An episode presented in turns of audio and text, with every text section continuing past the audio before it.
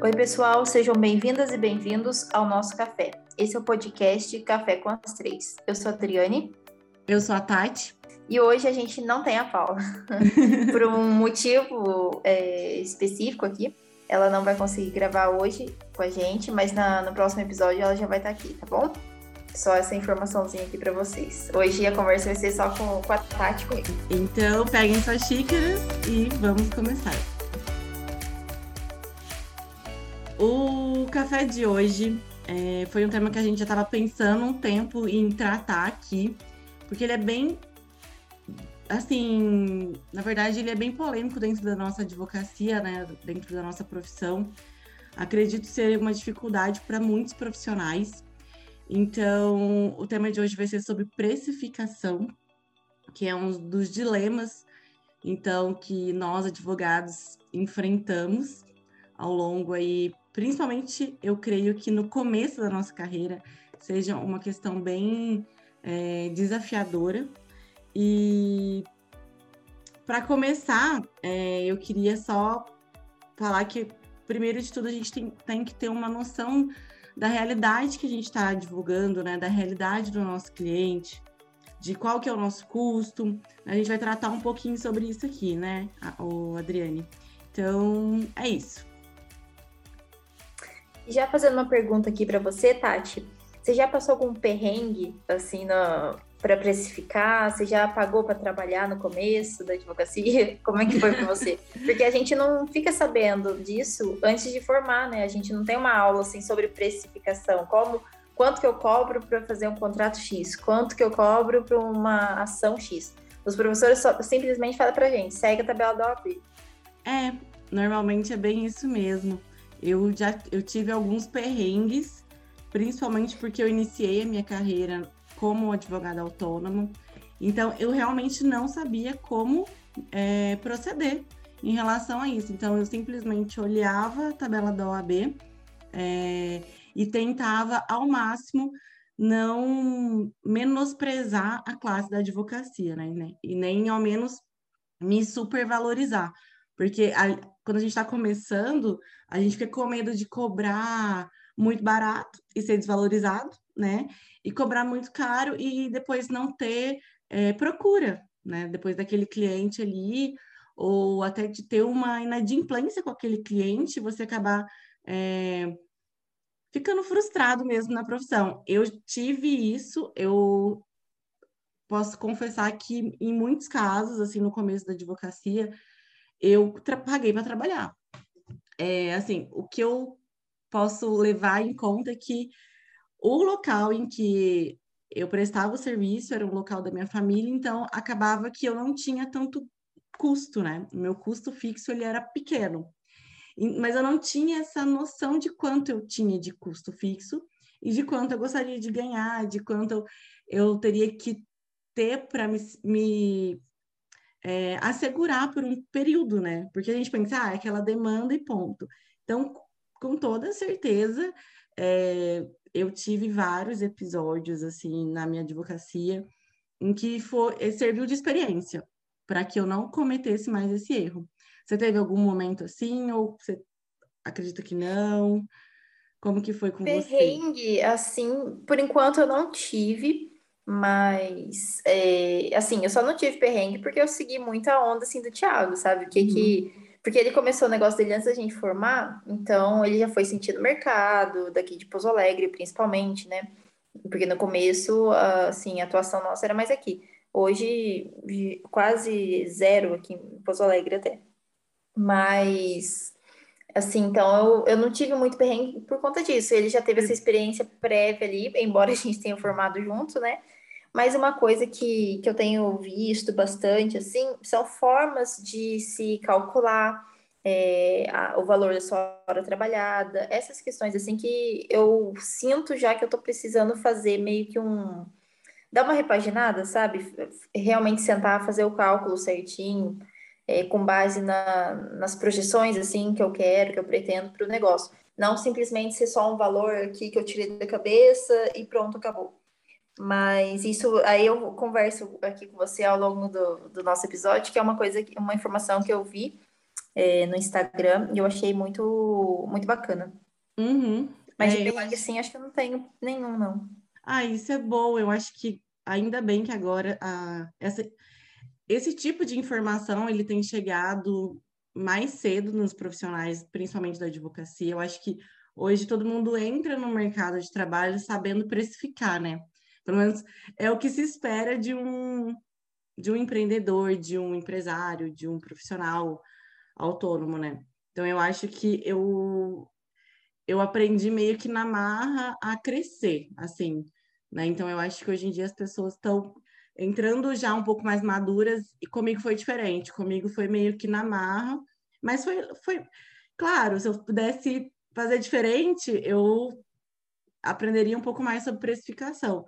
Então, acho que a primeira dica aí é, que pode ficar, que essa primeira orientação, é que antes de começar a advogar, precifique né, o, o seu trabalho. Se, saiba como se valorizar e saiba como se cobrar, né? Saiba como cobrar sobre isso. Eu acho que é a primeira coisa que tem que deixar em mente, assim, para quem está ouvindo a gente.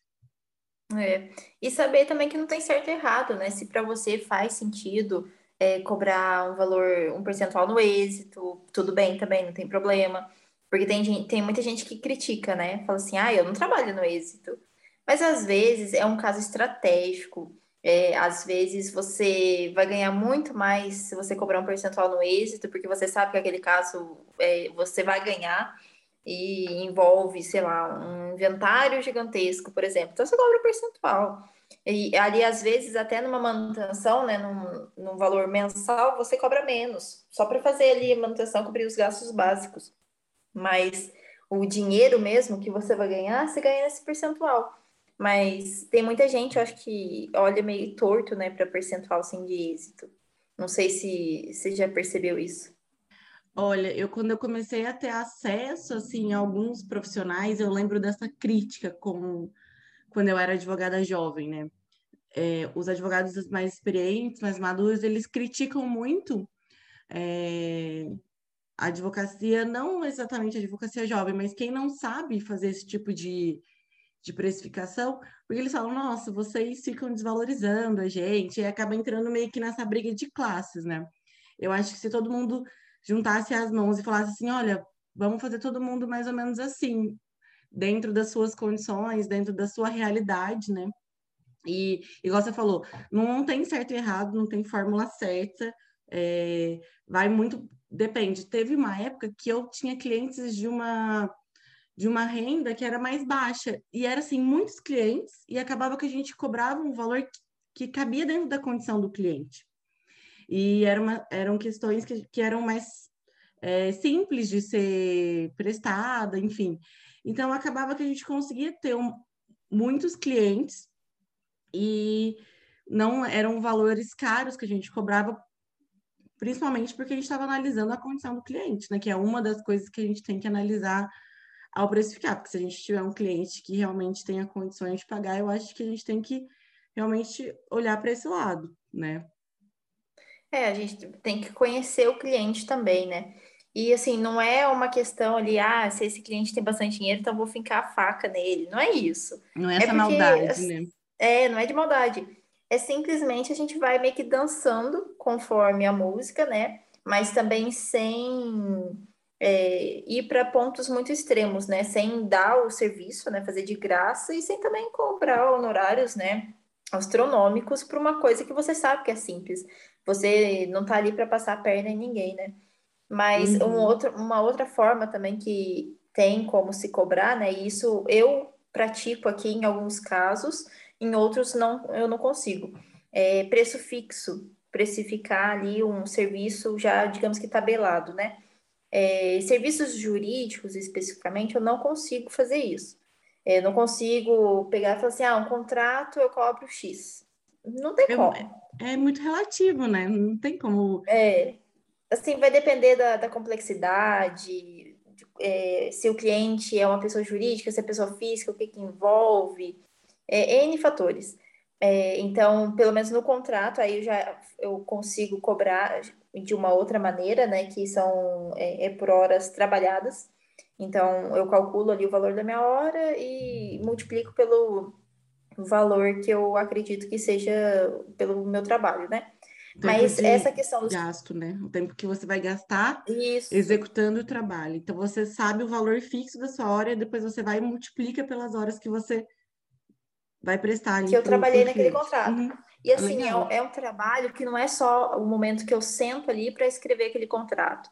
É o tempo que eu levo para fazer uma reunião prévia com o cliente, é, para entender do, do negócio, né? entender o que, que ele pretende ali naquele contrato é o tempo que eu levo para depois fazer as revisões, os ajustes que ele, que ele pede, uma segunda, terceira reunião, até realmente finalizar o PDF, ali, a versão PDF final para ele e pronto, acabou. Uhum. Então, assim, ele entende que pode ter uma variação ali ainda sobre aquele valor da proposta, né? Eu faço um, um eu faço uma base, olha, acredito que eu vou gastar quatro horas para fazer esse seu contrato. Mas no final, às vezes pode ser cinco, cinco e meio, seis. Uhum. Então, ele está ciente disso também. Agora, onde eu consigo trabalhar com preço fixo de serviços, né? São os administrativos, principalmente os de propriedade intelectual. Então, assim, que eu já sei que a demanda vai ser a mesma para todo cliente. É, então, eu não vou ter que analisar caso a caso, sabe? Uhum. É, é, o procedimento é o mesmo, é depositar a marca do mesmo jeito. Então, isso a gente aqui, a gente cobra o preço fixo. É, é claro que dependendo do cliente, se ele fecha um pacote com várias, eh, vários registros de marca, a gente vê ali uma condição especial para ele, né? Mas em relação à precificação de serviço, assim, a gente consegue ser fixado. Então, eu acho que vai depender muito, assim, dos serviços que você presta, porque às vezes você vai ter vários serviços e cada um você vai conseguir cobrar de uma forma. E isso vai te dar ali o seu capital de giro também, você vai te possibilitar ter esse percentual de êxito em alguns casos mais estratégicos, sem atrapalhar né, o seu fluxo de caixa ali do seu escritório. Então, uhum. eu acho que é essencial você analisar que serviço você consegue cobrar fixo, que serviço que, você, que vale a pena você valorizar a sua hora trabalhada ali, é, e que serviço que você é, para você tá tudo bem cobrar no êxito também. Lembrando que não tem nenhum erro, né? Nenhum tá errado. É, exatamente. Você falou em um ponto bem específico da sua atuação, que é a propriedade intelectual. Na minha parte específica de, de atuação atualmente, que é direito de família, é bem difícil, porque não tem um, um, um valor econômico em que a maioria dos casos, né? Às vezes é um divórcio, é uma guarda, é, é uma regulamentação de visitas, não tem um, um, um valor econômico que eu possa ter um percentual no final, que o profissional possa ter, né? Então, primeiro, eu acho que é, analisa, igual você falou, tem a parte da advocacia que é mais administrativa, mais extrajudicial, talvez nesses pontos, sim, colocar um valor fixo. Mas tem demanda que ela vai ser muito complexa, ela vai demandar muito tempo, muitos recursos, né? Até que, que judiciária, né? Até que instância você vai com o seu cliente e declarar isso para ele, olha, meu trabalho, meu contrato é tanto, é até a primeira instância, até a sentença. Depois daí a gente vai ter que reformular o contrato. Eu acho isso bem interessante e ter essa visão, né? De que, nossa, eu preciso deixar isso claro para o meu cliente, porque às vezes você vai lá e apresenta uma proposta. Eu não sei, se você apresenta uma proposta, sim, Antes eu não apresentava uma proposta, simplesmente tinha uma reunião e era ali naquele momento, fechava ou não fechava. Hoje eu tenho uma proposta em que ela tem um, uma validade, porque a partir daquele tempo também, que se ele demorar muito para fechar, aquele valor vai ser outro. Ou aquele, aquele cliente nem me interessa mais. Tipo, ah, eu já tô com alguns contratos fechados, é, ou, nossa, tô com um inventário enorme aqui, vai me demandar muita energia não vou conseguir pegar, ou vou, passo para um parceiro, passo para um, né, para um outro escritório. Mas antes eu não fazia esse tipo de proposta. Você fazia? Você sempre fez? Assim? Eu faço. Uhum. Eu faço propostas, assim, principalmente para serviço jurídico, porque eu acho um momento assim crucial para você demonstrar o valor do seu trabalho. Então, ali eu coloco todo o escopo do trabalho, até onde que, que a gente vai fazer o trabalho, se a gente vai até em primeira instância, se não vai. Isso em casos né, judiciais ali. É, se a gente pega o caso desde a notificação extrajudicial, Então a gente tenta ali uma negociação extrajudicial, se está previsto já também é, distribuição do processo, se não der certo o caso. Então, eu acho que, assim, tudo, é, o cliente contrata a gente ali, né, para uma consultoria, e ele quer entender quais são as estratégias a serem tomadas, é, o que, que a gente, como advogado, vai conseguir fazer para ele naquele caso que ele está perguntando para a gente, né, que ele está nos consultando. Então, nesse momento da proposta, para ele não assustar, isso fica uma dica também. É, eu vejo muita gente falando isso, né, de que é na proposta que você precisa demonstrar tudo o que você vai fazer, tudo o que você vai garantir para o seu cliente, todos os prejuízos que você vai evitar, todos os benefícios que você vai conseguir para ele, para que assim ele entenda o valor do seu serviço. Porque às vezes é, você chega lá no final, você primeiro fala para ele, ó, é 10 mil reais para fazer essa reestruturação para você, 40 mil reais. E você tá louco, 40 mil reais para fazer um negócio? Simples. Porque na cabeça dele é simples. Na cabeça dele, ele não entende que numa reestruturação societária você vai ter que conversar com o contador, você vai ter que conversar com X pessoas, com advogados empresariais, advogados tributaristas.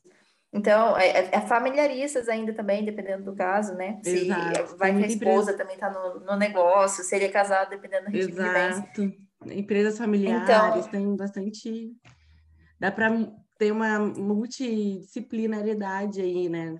Às vezes na contratação. Então, às Sim. vezes, o cliente não tem essa noção do quanto vai te demandar energia, disposição, porque assim, uma coisa que o direito de família me ensinou muito, porque a gente atende cliente de sábado, de domingo, de sexta-feira, né? Principalmente quando é, vai buscar o filho, né? E aí não buscou na hora certa, ou não entregou o filho, né? Na, depois da, da Já te manda uma mensagem fazendo escândalo. Exato. Então, assim, você tem que pensar que você, tá, você, tá, você tem que cobrar esse tempo, porque é o seu trabalho, né?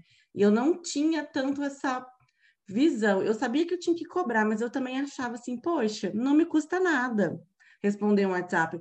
Mas hoje me custa sim. Eu acho que assim, não é que me custa porque eu tenho mais experiência de, de advocacia, não. Eu acho que todo profissional tem que cobrar, porque te custou o seu estudo, te custa, é, custa o seu intelecto, você não pode dar uma orientação qualquer, não é tipo um conselho que você está dando para sua amiga que brigou com o namorado, né? Claro que também com a sua amiga você pode dar um conselho super mega estruturado se você for advogado, mas se não, é, você tem que ser muito responsável pelo aquilo que você está respondendo. Então é o seu tempo, é o seu intelecto, é o seu estudo. Então, hoje eu tenho mais essa visão e eu acho que é uma dica que a gente tem que deixar aqui. Não, eu acho isso perfeito. É uma coisa que eu acho bem legal, assim, de alguns escritórios que contabilizam, né? Todo esse atendimento, faz esse relatório, mostra para o cliente. É, olha, é, na proposta eu falei para você que eu ia levar 10 horas para fazer esse serviço para você. Tá aqui o relatório. Olha o tanto de tempo que a gente gastou fazendo reuniões, olha o tanto de tempo que eu levei elaborando esse, esse documento para você. É, então, assim, o seu o valor investido nesse negócio, né, vai te poupar X dores de cabeça lá na frente, resolveu esse problema aqui para você hoje e te custou isso centavo por centavo, de acordo com o relatório. Então, assim, ali pronto, ele viu o valor, ele entendeu, ele já viu que, assim, 10 mil reais evitou um prejuízo de um milhão daqui a cinco anos. Não, é, é isso que ele tem que ver. É, eu acho que é bem por aí mesmo, porque, principalmente, assim, aí lá no contrato tá assim, ó, né, a gente detalhou lá, né, que é uma, uma questão que, que eu quero trazer aqui. Ah, é, teve despesa, viagem, então, constar que o que, que vai ter de, de cobrança além do trabalho, né? Eu lembro que no meu começo eu colocava muita cópia. Hoje em dia é tão difícil isso, né? Não sei. Mas antes eu colocava custos com cópia. Eu acho que parece que quando eu comecei para quando eu tô agora, teve uma mudança muito drástica aí. Tipo, a gente, claro, pode ser que tenha um custo ali de cópia, mas não é muito grande, igual a gente tinha com os processos físicos, processos é, do, é, contratos que a gente tinha que levar em cartório, enfim, hoje em dia é tudo. A gente economiza muito papel, né? Com o digital. Muito. Então, assim, é, é uma questão que eu mudei, que eu, que eu acho que, que é uma diferença que eu, que eu acho interessante colocar. Mas colocar lá, porque aí no relatório o cliente vai ver assim, poxa, teve uma viagem, então colocar ali o custo, ele vai entender realmente que você não está é, passando, falando uma não verdade para ele. Você realmente está falando, olha, a gente contratou isso e aqui está todos os comprovantes, todos os custos, igual você disse. Ao relatório, a gente teve que conversar inúmeras vezes, a gente teve que entrar em contato com o seu contador X vezes, né? Principalmente quem trabalha diretamente com empresa, que é o seu caso, né? E meu caso em dois clientes, assim. Então, querendo ou não, você tem uma demanda ali que você tem que tratar, que você não pensar nisso, realmente você vai acabar pagando para trabalhar. É, e fica assim a critério do advogado, né? Essa questão que você falou aí de despesas. Se ele quiser colocar no contrato puramente é, a elaboração, né? E eventuais reuniões, exceto despesas, que as despesas sejam arcadas pelo cliente dele, ele coloca e só envia, olha, é, valor dessa guia aqui é X, fa favor efetuar o pagamento e encaminhar o comprovante. É, é, valor do deslocamento até a cidade Y para encontrar o seu cliente para reunião é X, favor é, fazer o depósito. É, assim, são coisas que você vai entender no seu dia a dia, você vai analisar se aquele cliente, ele é aquele cliente que ele vai te pagar tudo de uma vez depois, fala assim, ó, vê quanto ficou tudo para mim, com despesa, sem despesa, você vai achar, acha melhor você já incluir tudo isso no, no valor daquele contrato ali para ele, porque você já conseguiu prever que você vai precisar viajar três vezes para a cidade dele, quanto que fica e tudo mais, é, é, outra coisa também. Fica, eu acho que essa questão fica muito a critério do, do advogado e de cada caso, de cada cliente principalmente. Uhum. Também não tem certo e errado, você vê como é que é, fica melhor ali, se vai ser um preço global, né? igual no termo de, de obra, é, ou se você vai dividindo ali os valores para ele, se ele paga despesa separada ou não. São questões bem particulares, eu acredito. É, uma questão que eu acho que é bem interessante a gente falar é sobre colocar uma cláusula, assim, né, na hora de você propor e na hora de fechar o contrato, se o cliente desistir, se ele realmente falar, poxa, não quero mais seguir em frente, enfim, para você não ter essa surpresa ruim no meio do contrato, né? Então, eu acho que na hora ali da, da de precificar também, lembrar um pouco em relação a isso, porque às vezes ele pode realmente falar assim, poxa, minha. É, não estou aqui para brincar, né? A advocacia é um trabalho muito sério e eu não posso simplesmente falar assim, ah, eu quero ter um advogado para algo que não vai valer a pena. Então, assim, claro, o advogado está mostrando ali seu valor e o cliente também tem que entender isso. E eu acho que um, uma questão importante é, é, essa. Poxa, tem aqui, tudo bem. É, você pode desistir, mas aqui tem uma, uma, uma cláusula, né, um valor, uma, uma multa, né, uma obrigação ali para o cliente que se ele precisar realmente desistir, da demanda, se ele realmente quiser desistir, no direito de família às vezes tem isso, né? Porque às vezes a pessoa fala, ah, eu quero entrar contra meu ex-marido, pau, pau, pau, lá, lá, lá, de repente eles voltam, e aí, né? Então, assim, você tem que realmente... E a advogada fica bonita, né? Fica lá, toda assim, meu Deus, e agora? Como que eu vou pagar os meus custos, né? Como que eu vou pagar meus boletos? E aí, é, tem realmente que pensar que dentro da advocacia são tantas áreas, né, que realmente vivenciar o que você vai praticar, né? Porque e não ter medo, né? Ah, é porque o cliente vai não vai fechar comigo. Eu tinha muito medo às vezes no começo. Ah, eu vou cobrar mais barato porque eu quero fechar, eu quero ter essa experiência, eu quero fazer esse trabalho e tal. Hoje em dia não, eu escolho mais. Acho que com você também você tem um pouco disso, né? Tipo, ah, se ele não pode pagar o que eu que eu propus aqui, tá tudo bem, né?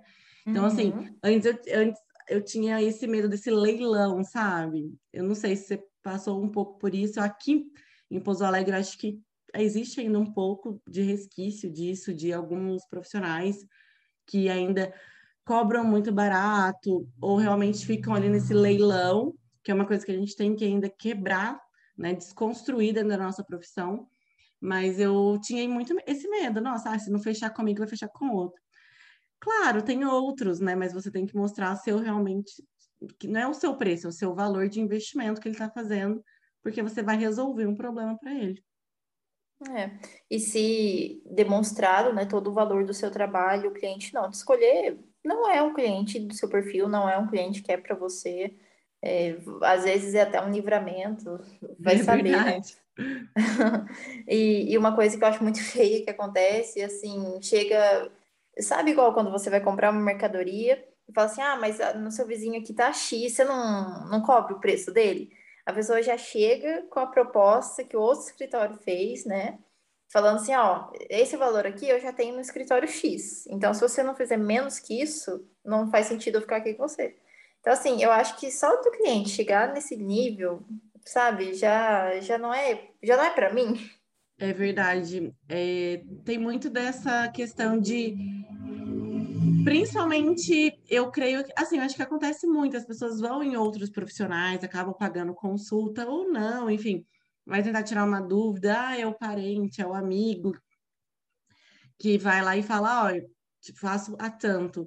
E aí, se você vai e oferece um valor a mais, ele vai falar, ah, fulano de tal cobra, tá bom, pode ir com ele, né? Eu acho que a gente tem que ter realmente esse peito de assumir o, o valor e o investimento, né, enquanto profissional. E eu acho feio também isso, porque é como se a gente chegasse na pessoa e falasse assim, olha, você vem, é, igual disse, ah, eu, eu pago num. A gente que gosta muito de ir em cabeleireiro, né? Sei lá, de fazer o cabelo e tal. Ah, tem salão que realmente cobra 300, 400 reais para fazer uma, uma mecha, uma tintura e tal. E tem salão que cobra menos. Você que tem que saber em qual você quer colocar o seu cabelo, é igual o cliente. Em qual profissional você quer colocar o seu problema? Qual você sente mais confiança? Então, você sabe, é muito feio eu chegar para que faz por 400, falar, olha, fulana cobra 150. Tá, mas e o produto, e o, de, de, né, e o técnica. curso, a técnica. Então, assim, tem tudo que a gente tem que respeitar no profissional, assim como a gente respeita em todos, né, que a gente vai. Eu acho que na advocacia tem que ter isso também. É muito feio. Também concordo com você. É. E eu acho que acaba sendo uma forma de educar o cliente para umas próximas vezes, sabe? É, numa dessas, se você mantém ali o pulso firme e fala, olha, se você ficar é, preferir, né, ficar à vontade de contratar esse outro escritório, pode ficar à vontade. Por mim não vai ter problema algum. Eu vou aqui pontuar para você o valor do meu trabalho, porque eu vou fazer isso, isso e isso para você. E numa dessa, se às vezes o cliente até fala assim, nossa, é, o osso está mais barato, mas eu gostei tanto da, da sua explicação, senti tanto assim é, firmeza né, na, no que você vai fazer, no trabalho que você vai desenvolver, que eu vou resolver fechar com você mesmo e me desculpa pelo, por ter me rebaixado assim, né? É, uhum, então a gente verdade. tem que parar de ter esse medo. É, inclusive tem, teve um caso aqui do escritório, e isso também já é um, um outro assunto dessa questão de escritório ficar mandando proposta para cliente que, que já tem assessoria, né? E ficar falando assim, não, mas a gente cobra o preço, é, até o escritório em si já faz feio, né? É. É, tem cliente que a gente tem assessoria, recebeu proposta de, de um outro escritório, é, o preço mais barato também, falou, falou assim, olha, a, a situação tá meio apertada, mas é, a gente já ficou um ano com vocês, a gente gosta do trabalho de vocês, e, e a gente entende que esse valor que vocês cobram tá justo, sim, a gente vai manter com vocês. Assim, e simplesmente Aí esse escritório foi ligando, ligando, ligando. E ele falou assim: não, a gente já tem assessoria, já tá tudo certo. Não, então, é essa questão de atravessar, né? Porque assim, a pessoa ainda tá num contrato, ela pode renovar esse contrato. E eu já vi, assim, porque eu, a, a, hoje eu tô trabalhando de forma autônoma, mas eu já tive, né, em escritórios associados que tem essa, essa questão de ter muita demanda, muito cliente, que o cliente sai porque outro escritório é, oferecer um valor de investimento mais baixo, mas aí passa um ano, passou até um pouco menos tempo, ele volta. Aí volta com muito mais problema, com muito mais coisa para resolver.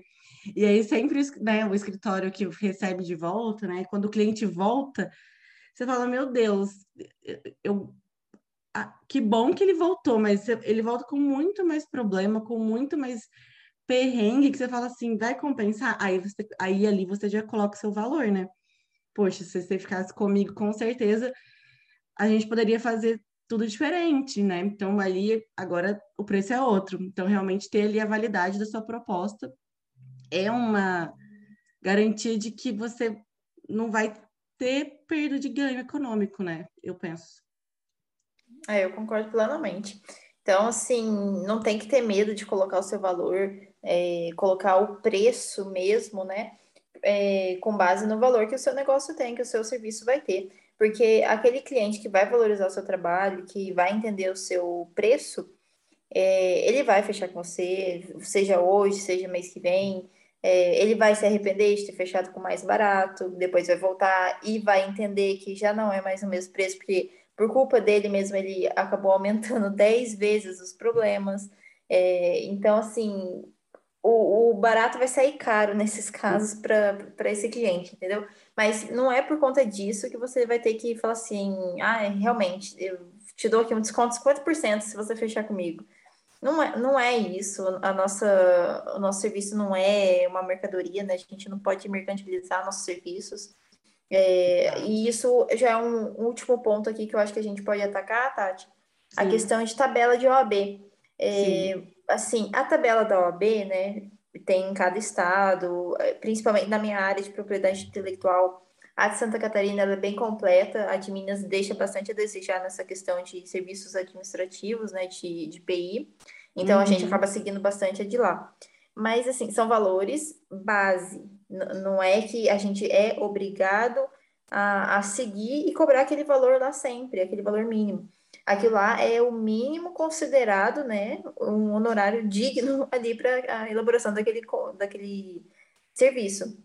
Mas se você fez seus cálculos, a sua hora de trabalho, por exemplo, não é 350, não é 300 reais de acordo com a tabela do AB, é 500 reais.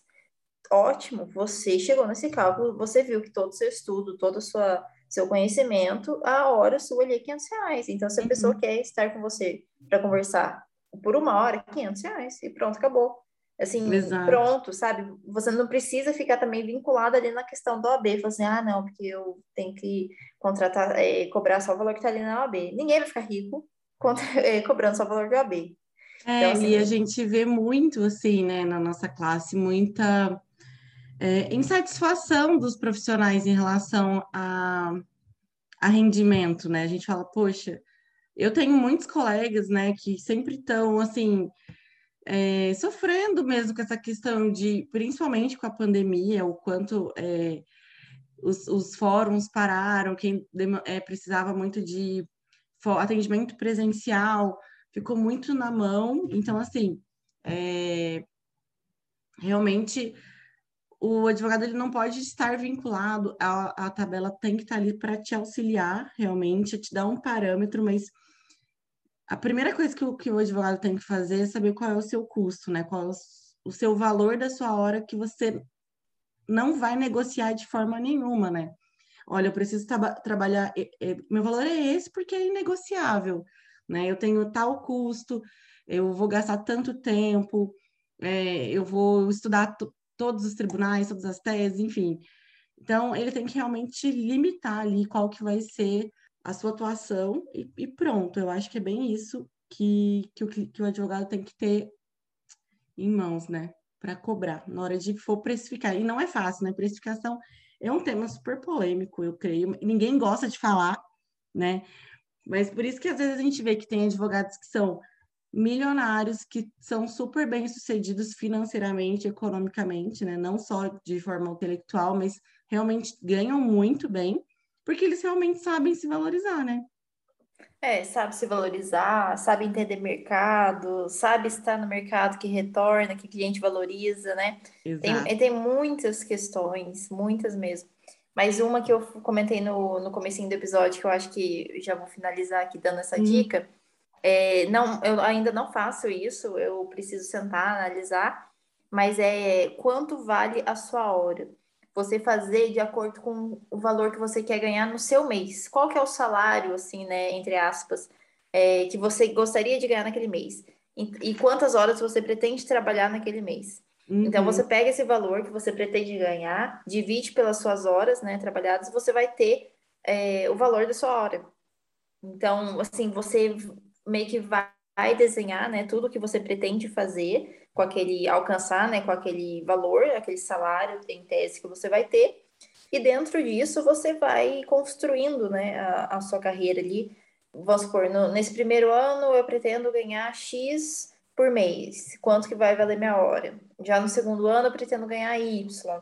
E assim, uhum. só a hora vai aumentando. Então, aquela hora vira sua hora base, de acordo com a sua estimativa, de acordo com a, o seu investimento em educação e conhecimento, e não mais numa tabela da OAB, que é básica para todo advogado que, que, acabou de formar, que não investiu 50 mil reais numa especialização, é, tira né, você daquele nível de concorrer com todo mundo de forma básica ali. É muito válida essa dica que você deu, assim, porque é uma questão que ninguém para para pensar naquela pós-graduação que a pessoa quer fazer, um curso de extensão, é, uma especialização, uma capacitação, que é retorno para o seu cliente, né? Então, você tem que pensar nessa precificação de tudo isso. Eu acho que a gente praticamente abordou tudo. Eu daria só mais duas últimas dicas, assim, para atentar, porque principalmente dentro do direito de família, que é a área que eu estou atuando, é uma área que às vezes a gente não tem muita noção da complexidade. Então, assim, sempre quando for né, precificar, olhar a, a complexidade da causa e não querer precificar rápido para pegar o cliente rápido, né? Analisa com muita cautela é, e, e verifica se vai, se vai ser litigioso, né? Porque às vezes o cliente fala, ai, não, tem acordo, né, voltando para a parte que eu atuo, né? Não, nós temos acordo, nós vamos divorciar de forma consensual. Quando vê você tá ali trabalhando, trabalhando, de repente, pronto, um vira a cara para o outro, né? E aí vira litigioso. Então, realmente determinar, né? Eu acho que é uma questão bem válida é, para a gente poder precificar o nosso trabalho dentro da advocacia. Eu concordo totalmente. É, e início eu acabei pensando aqui também uma coisa, é, principalmente nesse momento da proposta, né? Você elencar ali que aquela proposta está sendo feita com base nas informações é, passadas pelo seu cliente, é, considerando as seguintes informações. Daí, se você descreve lá, e falando assim, e, e, considerando ainda, para todos os fins, a, a declaração do cliente de que essas informações são verídicas. Porque depois pega e fala assim: ah, mas não era bem isso, não, você entendeu errado.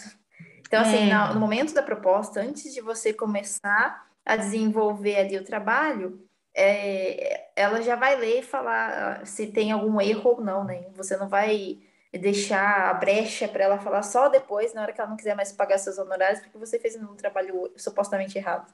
Então, acho que é uma dica boa também para propostas aí no momento da precificação. E também para evitar que fique surgindo né, novas demandas no meio do caminho. É, porque depois, nossa, apareceu isso. Não, mas aí isso já não está mais englobado. Vamos agora repensar nesse novo caso que, que o, o cliente trouxe. É muito por, por aí mesmo. Então, acho que foi bem proveitoso esse nosso café. Eu realmente já fiz algumas anotações aqui, porque tinham umas questões aí que, que valeu muito de, de novas atuações aqui para para os meus novos contratos. Se Deus quiser, vão vir muitos contratos para nós todos. Vão sim. Esse Mas segundo é semestre vai bombar. Vai, vai bombar, se Deus quiser. Então é isso, pessoal. Fique ligado na nossa rede social, no Instagram, perfil Café com as Três. E nossos episódios vão ao ar às quintas-feiras, após as 15 horas. Espero que tenham gostado do nosso café. E deixe um beijo aí para Paula nos comentários, porque no próximo ela vai estar com a gente. então é isso, pessoal. Muito obrigada pela companhia. Até a próxima. Tchau.